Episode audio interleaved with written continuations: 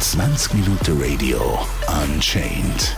Ein Gast, ein Pod, 20 Fragen. Ja, hallo zusammen. Mein Name ist Stefan Eiben. Ich bin der Gründer der weltweit ersten Alibi-Agentur. Und ein großer Bereich davon ist es, dass wir Beziehungen beenden, dass wir Partnerschaften, dass wir Schluss machen. Und das bereits seit 20 Jahren. Wie ist die Idee zu deiner Trainingsagentur entstanden? Die Idee der Trainingsagentur ist vor 20 Jahren durch Kunden entstanden. Ich habe damals eine Alibi-Agentur online gestellt und habe pauschal gesagt, dass wir Gespräche übernehmen, dass wir schwere Gespräche übernehmen, Gespräche, die man selber nicht führen kann oder nicht führen möchte, dass wir da helfen. So, und dann kamen recht schnell Anfragen, ob wir auch Beziehungen beenden, ob wir auch solche Gespräche führen, ob wir die Ex-Freundin oder den, den Mann anrufen und ihm klar machen, dass die Beziehung keinen Bestand mehr hat und das alles erklären. Also das ist eigentlich durch Kundenanfragen entstanden. Das war damals so nicht von mir beabsichtigt. Das war ein Mann, der sagte, Herr Eiden, Sie glauben gar nicht, in welcher Situation ich stecke. Ich bin zwei Meter groß, ein Meter breit und habe eine kleine zierliche Freundin. Und ich versuche seit über einem Jahr die Beziehung zu beenden und es klappt einfach nicht. Sie flippt jedes Mal aus, sie haut auf mir rum und ich kann damit niemand drüber reden. Keiner glaubt das, der uns beiden sieht nebeneinander. Ich, ich, ich kann sie noch nicht mal von mir fernhalten heilen, weil sie dann blaue Flecke kriegt. Ich muss das über mich ergehen lassen. Jedes Mal, wenn ich sage, Mensch, das hat aber gar keinen Sinn, dass äh, unsere Beziehung, wir müssen uns trennen. Dann weint sie, dann fällt sie zu Boden, klammert sich an meinem Bein fest. Ich weiß das auch alles hundertprozentig, weil ich, das war damals ein sehr intensives, langes Gespräch mit dem Herrn. Und er sagte, die schmeißt meine äh, Wohnungsschlüssel aus dem Fenster, meine Schuhe, damit ich nicht das Haus verlassen kann. Und ich brauche jemand, der das für mich macht, der eine Respektsperson spielt, der mein Vater spielt, den sie bisher noch nie kennengelernt hat, damit, ja, damit sie das wirklich mal ernst nimmt. Weil so geht's einfach nicht weiter und ich weiß nicht, was ich machen kann. Das war der allererste Fall. Da habe ich mich extrem drüber gewundert. Hab da mit derjenigen gesprochen und mich auch als Vater ausgegeben, obwohl meine Stimme damals eigentlich viel zu jung war. Aber es hat trotzdem funktioniert. Ich habe das Handy so ein bisschen weiter weggehalten und ich habe gedacht, ja, das äh, wird schon klappen. Und hat es dann auch. Und war es auch so, dass sie am Telefon dann noch einmal zusammengebrochen ist, hat geweint, hat gesagt, sie weiß das und sie kann nicht anders, sie liebt ihn so, aber sie weiß, das macht keinen Sinn und das ist ihre Schuld. Und dann hat sie es tatsächlich eingesehen und er konnte ausziehen. Ja, das hat enorm gewirkt und dadurch haben wir das Thema dann auch mehr forciert bei uns und deutlich mehr Anfragen seitdem bekommen. Wie fangst du deine Schlussmachgespräche an? Ja, wir beginnen das Gespräch mit der Zielperson halt so, wie das Kunde es uns vorgibt. Wir besprechen vorher ganz genau, wie soll der Ablauf sein? Soll das sehr gefühlvoll mit fingergespitzten Gefühl? Soll es einfühlsam sein? Sollen wir auf die Fragen eingehen? Sollen wir sehr viel erklären? Wie sollen wir uns vorstellen als Schlussmachagentur oder sollen wir uns vielleicht auch als ein Freund, ein Familienmitglied ausgeben? Was trifft besser? Sollen wir uns vielleicht auch als der neue Freund schon ausgeben oder die neue Freundin? So, und entsprechend so führen wir dann das Gespräch. Dann sagen wir, ja, wir sind die Schlussmachagentur, wir sind beauftragt worden von so und so und erzählen direkt ein paar Sätze, wo der andere am Telefon merkt, weil der ist ja schon irritiert am Anfang. Der, der ruft mich da an, will meine Beziehung beenden. Aber nach ganz wen, wenigen Sätzen ist dann schon klar, Mensch, die Jungs meinen das ernst. Das ist jetzt wirklich ein Gespräch. Das ist tatsächlich so.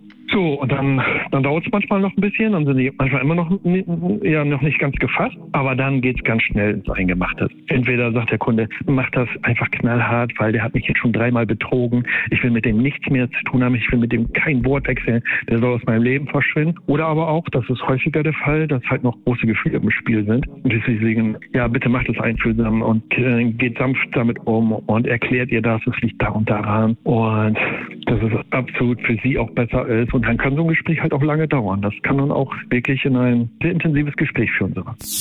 Wie machen wir am besten Schluss? Indem man überhaupt keine Zweifel daran lässt und keine Hoffnung hinterlässt nach dem Gespräch. Schluss machen ist oft der Fehler, dass man dann anschließend noch wieder so ein bisschen nachgibt. Und wenn der andere vorhin noch sehr viel dafür für einen empfindet, dann hört der nur die Hoffnung heraus. Der hört nur zwischen den Sätzen, ja, ja, ja, aber der hat ja auch gesagt, vielleicht kann man in Zukunft. Oder irgendwelche, der hängt sich da an irgendwelchen Wörtern auf. Schluss machen tatsächlich regelros jede Hoffnung dass da mal wieder was raus wird, nehmen, jede Zweifel an der Ernsthaftigkeit nehmen, weil nur dann ist beiden geholfen. Sonst klammert der andere immer noch ein bisschen und hält sich an einzelnen Wörtern fest. Also das kann ich in aller Deutlichkeit als Ratschlag geben.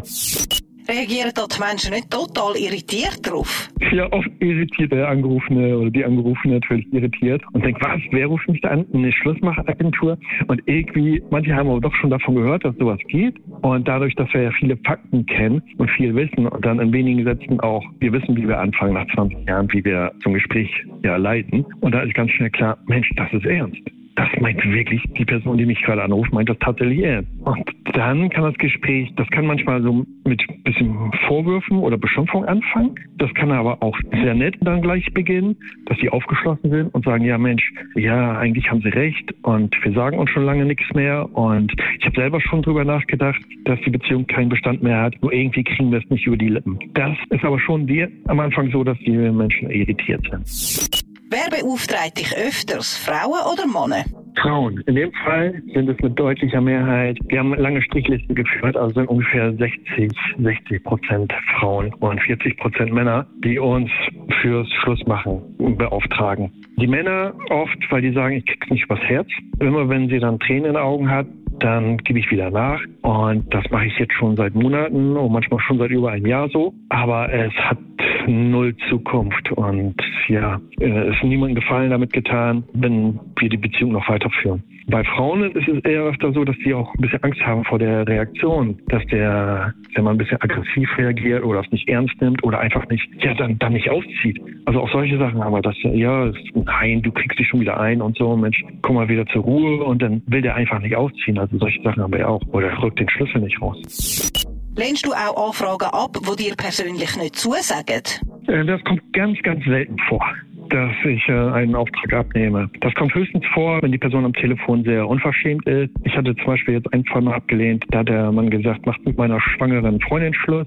So, und der war, machen wir generell auch, wenn er das Gespräch nicht führen kann, aber der war so, der war irgendwie sehr aggressiv und nee, dafür sind wir nicht die richtige Agentur. Das müssen sie schon selber machen, da mit ihrer schwangeren Freundin äh, da Schluss zu machen. Oder natürlich, wenn wir so Sachen haben, dass die Mutter anruft. Macht mit der Freundin meines Sohnes Schluss. Also das ist natürlich dann eher witzig. Da müssen wir manchmal im Büro lachen und sagen, ja, ruft die Mutter schon an oder manchmal auch die Eltern. Sagt, das ist eine alte Hexe und die nimmt sie nur aus und so weiter. Und mein Sohn, der lässt sich das gefallen und lässt sich da manipulieren. Das geht natürlich nicht. Da können wir nicht mit dieser Frau sagen, die Beziehung beenden. Da können wir nur sagen, okay, Sie können gerne, wir können gerne einen Gutschein ausstellen und dann können Sie dem Ihren Sohn geben, aber der Auftraggeber muss schon direkt Ihr Sohn sein. Und ja, dann würden wir es machen. Wann hat das letzte Mal jemand mit dir Schluss gemacht? Daran kann ich mich tatsächlich nicht erinnern. Das muss, wenn, das muss schon 20 Jahre oder so her sein, wenn das mal passiert ist. Kann ich mich nicht erinnern. Es ist so. Ist mit dir auch schon über eine Drittperson Schluss gemacht worden? Nein, das, das wurde bisher noch nie gemacht. Mit mir konnten die dann wohl offensichtlich immer persönlich reden. Aber wenn ich im Telefon höre, in welche Situationen die Kunden stecken, dann kann ich das nachvollziehen, dass man das äh, über einen Dritten machen lässt. Manchmal ist es sogar eindeutig das Beste. Ich be selber bevorzuge natürlich Auge in Auge. Ich finde, da sollte man auch über WhatsApp und wenn ich das höre, dass welche das über WhatsApp machen, ich sage, das finde ich absolut schlimm. Ähm, so, sowas sollte man immer Auge in Auge machen. Aber wenn es halt nicht geht, wenn der andere nicht dazu bereit ist, ja, dann ist es immer noch besser, das über uns zu machen, als das sich weiter terrorisieren zu lassen. Was ist deine schlimmste Erfahrung beim Schlussmachen? Die schlimmsten Erfahrungen sind, wie enorm aggressiv manche Menschen sein können. Das geht über Bedrohung, Erpressung, bis dass der uns anruft oder die uns anruft, Angst hat vor körperlicher Gewalt. Und dass jemand irgendwie Narzissten ja als Ex-Freund hat oder noch Freund, wir haben manchmal Kunden, die sagen, ja, ich bin finanziell ausgenommen worden, ich bin hoch verschuldet, ich stehe in der, meine Kreditwürdigkeit ist versaut, die Person hat mir irgendwie alles genommen, hat mir die große Liebe versprochen ähm, hat mir sogar einen Heiratsantrag gemacht und ich habe einen Ring und ich habe das immer geglaubt und ich bin von dieser Person einfach von vorne und hinten enttäuscht worden. Ich habe das immer mehr mitgemacht, immer mehr in diese Strudel reingeraten. Ja, und das hat mich stark, stark verwundert, dass manche auch echt wirklich Angst haben vor körperlicher Gewalt. Die sagen, nee, der neigt zu Alkohol, der neigt zu Drogenmissbrauch. Auch Frauen, dass Männer dann sagen, ja, meine Frau, die würde alles nach mir werfen. Ich habe dann Angst, neben ihr zu schlafen. Denke ich, wach da nicht mehr auf. Also das ist sehr schlimm. Oder manchmal spielen auch andere Religionen eine Rolle, dass die Frau sagt, nee, ähm, mein Mann sagt, mit ihm macht keiner Schluss. Da, wo er herkommt, machen, wenn jemand Schluss, dann macht das der Mann. Und da muss jetzt jemand anrufen, der aus seiner gleichen Religion kommt, dem sagt, hey, hier, Junge, ich bin der Neue, du weißt, wie die Regeln sind und halte dich da jetzt mal fern. Oder wenn es um Stalking geht, dass wir da auch anrufen als der Neue und irgendwie wirklich ganz anders reagieren. Wir haben da Profis am Telefon, die können das noch deutlich besser als ich und die dem anderen dann klar machen, dass er sein Stalking lässt, sonst hat das für ihn halt ernste Konsequenzen. Bist du schon mal bedroht worden? Nee, ist, mir noch nicht passiert. Ich weiß aber von, von Schlussmachern, die dann vor Ort irgendwie waren, dass die dann beschimpft wurden, dass die sagen, ey, dass die dann sich anhören müssen, hey, verpiss dich oder hau ab und dass die sich dann solche Sachen manchmal anhören lassen. Aber die sind dann sehr geschult und können da gekonnt drauf reagieren und kriegen dann im Endeffekt doch ihr Ziel hin. Das ist sehr selten, aber passiert. Hat dir schon mal jemand so richtig leid da?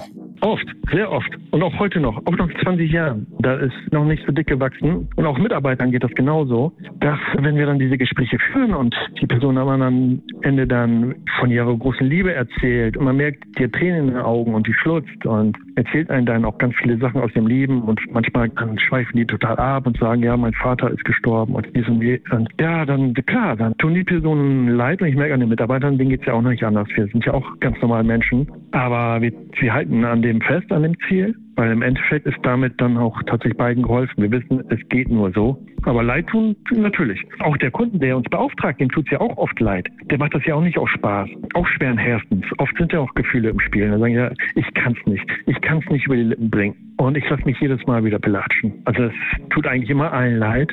Nur nach ein paar Wochen ist es oft vergessen und spätestens nach ein paar Monaten geht es eigentlich allen Parteien besser. Bei mir war es ganz am Anfang so, ich hatte das nicht geplant, das zu machen. Und ich hatte das dann nach ein paar Monaten hatte ich das sogar gelöscht, dass ich das gar nicht mehr anbiete, weil es mir zu viel wurde. Nur dann haben die trotzdem noch weiter angerufen und wollten, dass ich sowas übernehme. Und dann war es so, dass ich nie Nein sagen konnte. Ich konnte nie sagen, mache ich nicht. Sondern die waren dann am Telefon oft verzweifelt, haben manchmal selber geweint, haben mir ihr ganzes Leben ausgeschüttet und ich habe dann immer gesagt, okay, ich helfe.